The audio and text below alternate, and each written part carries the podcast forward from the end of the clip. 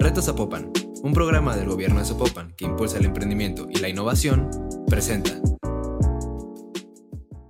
Decreta antes de empezar tu mes, ten claridad de qué es lo que quieres lograr cada semana, cada mes, y pregúntate qué estás haciendo para lograr esas metas.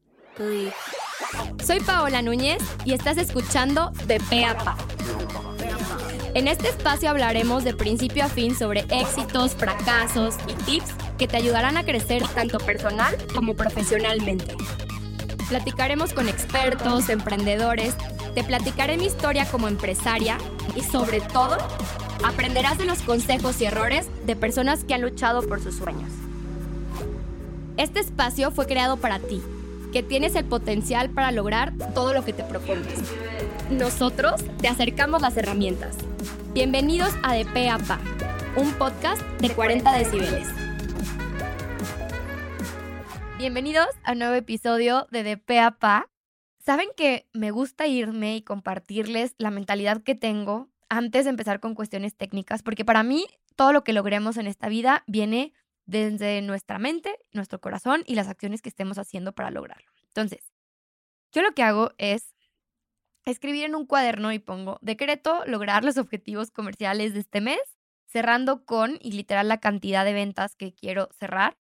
Y creo que mucho de lo que pedimos y la energía que nosotros le ponemos a algo tiene que ser con tanta intención que tiene que suceder, ¿sí? Puede ser que no suceda de inmediato, también hay que ser realistas, a ver, si vendes cinco pesos y me pones cinco millones, a ver, ¿cómo le vas a hacer?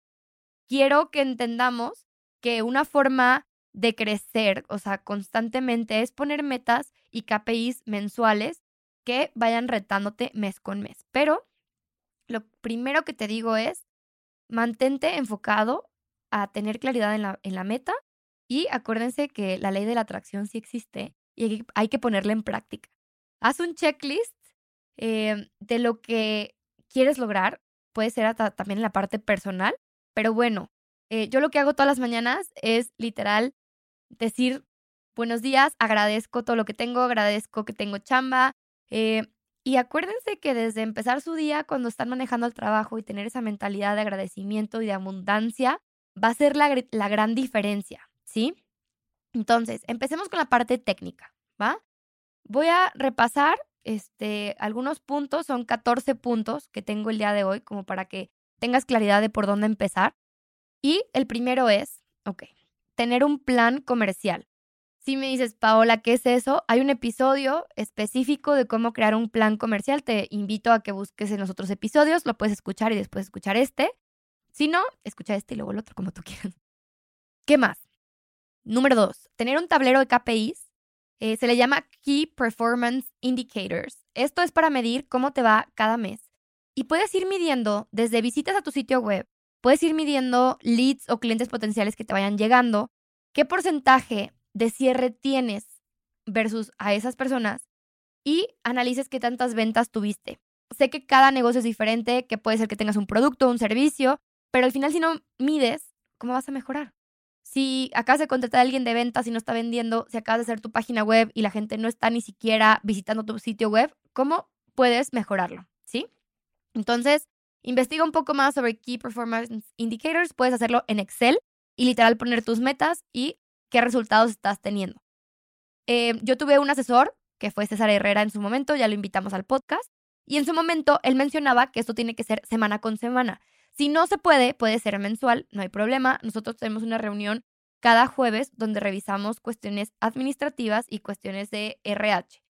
Yo con mi equipo de comercial también tengo una reunión cada semana. Entonces, es importante que te agendes un día fijo para revisar todos estos temas que son la gasolina de tu equipo, de tu negocio, perdón. Bueno, punto número tres. Tener un CRM donde tengas la base de datos de tus clientes, fecha en que pidió informes, anote si le diste seguimiento o no, qué tipo de servicio estaba buscando, la fecha, el nombre de la persona, el teléfono, comentarios de que fue grosero, no fue grosero, se nota que tiene presupuesto, no tiene presupuesto, no está perfilado, si está perfilado, le di seguimiento tal día, le envié la cotización tal día, le mandé WhatsApp, le mandé correo. Te digo algo, entre ustedes más crezcan, eh, la cantidad de personas que pueden llegar a su negocio puede ser grande. Y créanme que yo he tenido reuniones con empresas que llevan 20 años y no tienen base de datos de sus clientes. ¿Y qué pasa con esto? Primero que me da un infarto. ¿Por qué? Porque a mí como agencia de publicidad me sirven los teléfonos y los correos, ya que puedo hacer campañas de remarketing. ¿A qué me refiero con esto? Una de dos. Que le sigan apareciendo los anuncios a estas personas porque yo subo la base de datos de sus teléfonos o sus correos y puedo decirle a Facebook, a Instagram y decirles, oigan, por favor sigan molestando a estas personas. O, punto número dos, puedo decirle a Facebook o a Instagram, busquen personas con gustos o intereses similares a estas personas. Entonces, créanme que entre más información ustedes tengan de sus prospectos, es benéfico para la organización. Pueden hacer campañas de mailing. Entonces, lo que yo les quiero comentar es, sean capaces de mantener esa información en un lugar donde no se vaya a perder. Y dos, donde lo tengan ordenado, ¿sí? O sea, mes con mes pueden poner eh, junio, julio, agosto, septiembre, lo que sea, 2019, eh, 2020. O sea, yo, yo hasta eso eh, no he utilizado, bueno, sí, hubo un tiempo que utilizamos un CRM que se llamaba Pipe Drive. Si lo quieren utilizar, está bien. Está bastante completo. ¿Qué pasó con nosotros? Era demasiado para nosotros, honestamente. Tenemos un Excel y somos felices, pero dependerá del tamaño de tu organización y tus necesidades, ¿ok? Bueno, punto número cuatro. Tener mapeado cuánto te tardas por actividad y tu equipo también, a partir de ello, tú sacas costos, ¿sí? ¿Qué pasa muchas veces? Te pones a investigar cuánto cobra o en cuánto están los precios de la competencia en cuestión de servicios, productos, y a partir de ello tú pones un precio. Está bien porque quieres competir, ¿ok? Pero ¿qué pasa si empiezas a analizar de manera más meticulosa cuánto tiempo se tarda tu equipo en X actividad? Y a partir de ello tienes que tener un porcentaje de gastos operativos y un porcentaje a utilidad, ¿sí? Nosotros en Nimbus le destinamos 20% a cada proyecto de gastos operativos, ¿sí? Y la utilidad dependerá de tu producto o servicio, ¿sí? También te invito a que no te vayas a salir de mercado. También es importante que analices en cuánto está lo que tú vendes o el, servicio que tú ofreces, pero muchas veces me escriben y me preguntan, Pau, ¿cuánto cobro por esto? Y yo les digo, es que a ver, a pesar de que no tengas oficina hoy en día, porque muchos seguramente los que me están escuchando van a decir, ay, que Paula, yo no tengo oficina, o sea, yo trabajo en mi casa bien a gusto, en mi cama, con mi computadora. A ver, algún día vas a tener que comprar otra computadora. Algún día vas a tener que salirte de tu casa a rentar una oficina. Y si tú pagarás luz, internet, eh, tienes que ir ahorrando para otra computadora cuando ya esté viejita, la que tienes. Eh, tienes que tener claro si eres fotógrafo, pues cuando vas a comprar otra cámara, otras luces. Lo que sea que te dediques, empieza a sacar tus costos como si ya tuvieras una oficina para que más pronto puedas lograr tenerla, ¿sí? Pasa mucho que por querer competir y no, no, vender caro como muchos piensan, yo siempre, un día, ahí les, va, les voy a contar una anécdota. Un cliente voltea y no sé qué dije yo de que, ay, está bien caro. Y voltea y me dice, ¿caro para quién?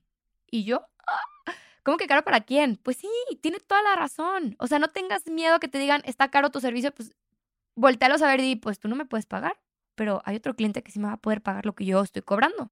Y si tú no lo puedes pagar, pues sorry, no eres mi cliente. Y me costó, yo creo que muchos años entenderlo y recibir muchos nos, pero cuando te dicen que sí, vas a hacer una chamba muy padre. ¿Por qué? Porque vas a tener el tiempo y la cabeza de hacer algo de calidad y eso va a generar un cliente contento y te va a traer a más clientes de recomendación, ¿sí? Entonces, ¿cómo sacar tus costos por horas o tiempo de trabajo con tus gastos operativos que ya te mencioné qué es, o sea, cómo tienes que ir calculándolos aunque no tengas una oficina y, pensar que el material que ocupas para operar tu trabajo vas a tener que reemplazarlo en un futuro.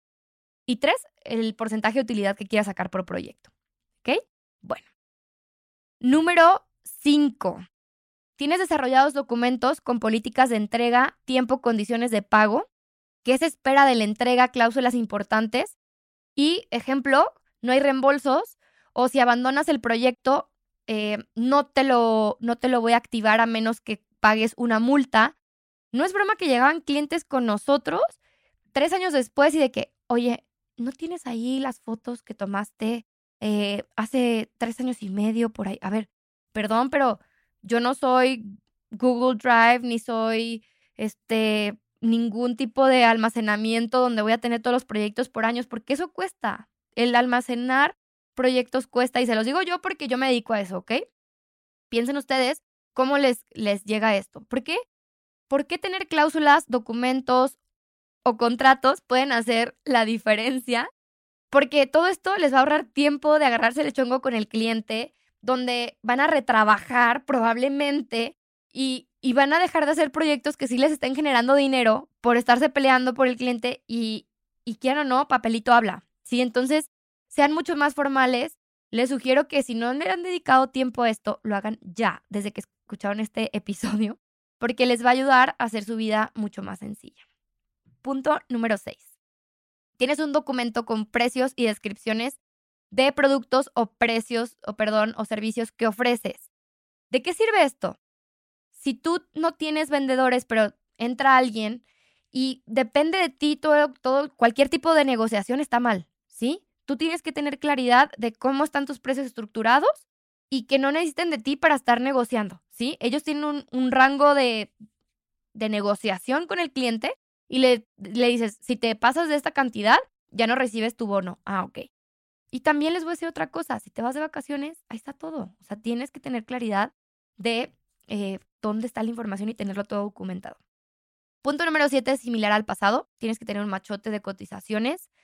Te sugiero que describas lo más que puedas, qué es lo que incluye, qué es lo que vas a entregar, ya se los mencioné, tiempos, etcétera. O hasta si quieres explicar el proceso, está de lujo. Ah, también algo importante. El otro día se me olvidó ponerle más IVA a una cotización. Obviamente aquí en México casi todos los servicios son más IVA. Ah, no, la clienta no me quería contratar si no era masiva. Si no, o sea, que porque no decía masiva, que ella no tenía por qué pagar el IVA, que yo lo tenía que pagar. Si es en ese caso igual para ustedes, póngale más IVA. O si es masiva, o sea, sean muy claros con sus cláusulas. De verdad me pasó y dije, parezco novata, se me olvidó, no me fijé. Fíjense bien, ya me pasó a mí, después de no sé cuántos años de tener negocio, pues así pasa. Punto número 8. Ten una presentación en PDF o una animación o un video corporativo donde le expliques a los clientes qué es lo que haces, ¿sí? Me pasa mucho que, bueno, ya hemos hablado en otros episodios, no tienen correos institucionales, primero que nada, no mandes un correo con un arroba hotmail, arroba gmail. Por favor, ten con el dominio de tu empresa el correo, ten una firma electrónica donde diga qué puesto tienes, etcétera, eso da confianza. Y punto número tres, bueno, obviamente tu hoja membretada con tu cotización. Punto número tres de todo eso que te acabo de mencionar, cuatro, perdón, es ten algo que transmitas qué es lo que haces, cómo lo haces, qué te hace diferente. Eh, puedes poner tu manifiesto, puedes poner todos los servicios o productos que tengas, no tiene que ser eh, una, presentación súper larga, pero eso adjúntalo junto con tus cotizaciones o cuando pidan informes de tu, de tu negocio. Y eso te va a ayudar a ser más formal, ¿sí? A darle esta estructura a tu negocio para que las personas digan, órale, si es una empresa bien hecha. Así seas tú en pijama en tu casa, les puedo jurar que si hacen bien todas estas estrategias de lo que hemos hablado durante todo el podcast, se van a ver más formales, ¿sí? Y eso va a ayudar a generar confianza. Por otro lado, no dejes, yo sé que muchos negocios me dicen, es que no necesito una página web, pero créanme que es una casa virtual y lo hemos hablado muchas veces. Ten un sitio web, una landing, donde le dé seguridad a las personas de que si les quedas mal, tienen un teléfono, una dirección, puede ser que la dirección sea una oficina virtual, pero que se sientan seguros de que existe tu negocio. ¿Ok? Punto número 10. Si por, si por algo tienes un local, una oficina física, te sugiero darte de alta en Google My Business, ¿ok? ¿Qué pasa? Para, ya hemos hablado del tema del posicionamiento de los sitios web, hablábamos del posicionamiento orgánico, inorgánico. En el tema del posicionamiento orgánico, o sea, sin pagar, eh, para que Google sepa que existes, eh, te pueden ayudar mucho los reviews, ¿ok? De tus clientes. Entonces, a pesar de que aún no vendes, eh, puedes pedirle amigos, familiares, que dejen un review y lo que te sugiero es que lo respondas inmediatamente. Esto te ayuda con el posicionamiento Obviamente poner el nombre de tu empresa, la descripción de lo que haces. Eh, si tiene página web, pues obviamente poner el link de tu página web, un teléfono, horarios de apertura, dirección. Y la verdad es que es muy buena práctica si agregas tu dirección eh, y te va a llegar un sobre a esa dirección donde tienes un código de Google y tú insertas ese código de Google y le dices a Google, ya recibí tu sobre y eso ayuda a que verifiquen que sí existe lugar en físico. Si por algo no tienes eh, una oficina, etcétera, te puede ayudar también a generar confianza y que si las personas buscan el nombre de tu negocio, pues parezca que sí existe físicamente en algún lado. Por eso te, te sugiero tener una oficina virtual donde estás pagando una dirección para que las personas piensen que sí existe tu negocio, ¿ok? Punto número 11. Presentaciones por producto o servicio. ¿Qué pasa? Casi siempre las empresas tienen una sola presentación con 100 slides, donde si te estoy preguntando por el servicio de, no sé, otro ejemplo. Si te estoy preguntando por X departamento y me mandas 20 departamentos más las casas, más los terrenos, más... A ver, ya me perdiste, ¿sí? Es importante identificar las necesidades de cada cliente y que yo sé que quieres que se entere el cliente todo lo que haces. O sea, me queda perfectamente claro. Pero lo importante es que sepas entender esas necesidades y solo mandarle la información que te está pidiendo. Entonces, en este caso, eh, lo que puedes hacer es seccionar por categorías, seccionar por servicios, ya sabrás tú cómo hacerlo, pero eso va a ayudar a que las personas no se pierdan y no mandes, por favor, un chorizo de presentación con 80 mil millones de slides, ¿va? Ah, otra cosa, comprime tus presentaciones eh, que no estén muy pesadas porque luego se van a spam los correos y están muy pesadas las presentaciones, ¿ok? Eh, hay una página que se llama Small PDF o algo así y subes tu PDF, lo comprime y lo vuelves a descargar, ¿sabes? Define y mapea tu proceso de ventas. Cada negocio es diferente y es importante entender, a ver, llega un cliente por aquí, ¿qué voy a hacer? ¿Le voy a llamar a los tres días o le voy a mandar un correo? ¿O las cotizaciones se mandan por correo, por WhatsApp? ¿En qué formato? Em, ¿Quién lo hace? ¿Quién le da seguimiento? ¿Por qué canales llegan los clientes? Eh, depende del canal, se le da un seguimiento diferente o todos son iguales, se les pide videollamada a todos o una reunión presencial. ¿Cómo es tu proceso de ventas? ¿Sí? Mapéalo. Eh, lo puedes hacer desde por punto por punto o puede ser un diagrama de Gantt. Acuérdense que hay que ir estructurando sus empresas. ¿sí? Entre más estructura, vamos a ir teniendo eh, muchísima más visibilidad y agilidad para continuar y no perder tiempo en cuestiones que simplemente nos están haciendo retrabajar y no ser tan rentables. Punto número 13. Ten claridad de cuáles son los productos que te dejan más utilidad y cuáles se venden mucho más fácil para darte mucho más flujo, ¿sí? Eh, tener claridad también de cuál es tu producto estrella te va a ayudar a enfocar tu estrategia comercial a, este, a estos productos y eso te va a ayudar a lograr tus objetivos más fácilmente. ¿Por qué les menciono esto? Si ustedes tienen claridad de qué producto les deja más dinero, eh, les puede ayudar a salvar el barco cuando no haya mucho flujo en otros productos o servicios, ¿sí? Entonces, tengan un producto que sea su caballo de Troya, que sea a lo mejor el que sea el ticket más bajo, que sea más fácil de vender. Otro que deje a los clientes súper satisfechos, que es el que les digo del producto estrella y que seguramente les va a traer más clientes satisfechos. Y si tienen mapeados qué productos o qué servicios son estos, eh, les va a ayudar a tener una estrategia comercial sana, ¿sí? Si no tenemos idea de eso, estamos mm, aventando balazos por todos lados y también su estrategia de comunicación y de mercadotecnia tiene que ser alineada con los objetivos comerciales y, y también identificar pues, los productos o los servicios, ¿sí? Punto número 14 y último. Si vas a prospectar en frío, y les voy a decir, esto me pasó a mí, ¿sí? Eh, tiene que ser por medio de contenido que aporte a los demás, ¿sí?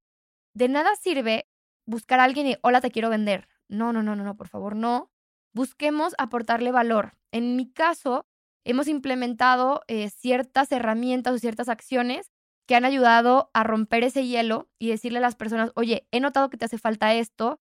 Y se, se pide permiso para hacer un diagnóstico y a partir de ello ya buscamos una cita para presentar ese diagnóstico. Entonces, es difícil prospectar de manera fría, no digo que imposible, pero te puede ayudar a no desesperarte tanto y también tener claridad de con qué empresas sí quieres trabajar y con qué empresas no, ¿sí? Eh, levantar el teléfono muchas veces se va a volver complicado, pero si realmente le dices al cliente, oye, veo que te hace falta em, una página web más optimizada, te voy a mandar, te voy a regalar un ebook para que leas porque es importante tener una página web optimizada.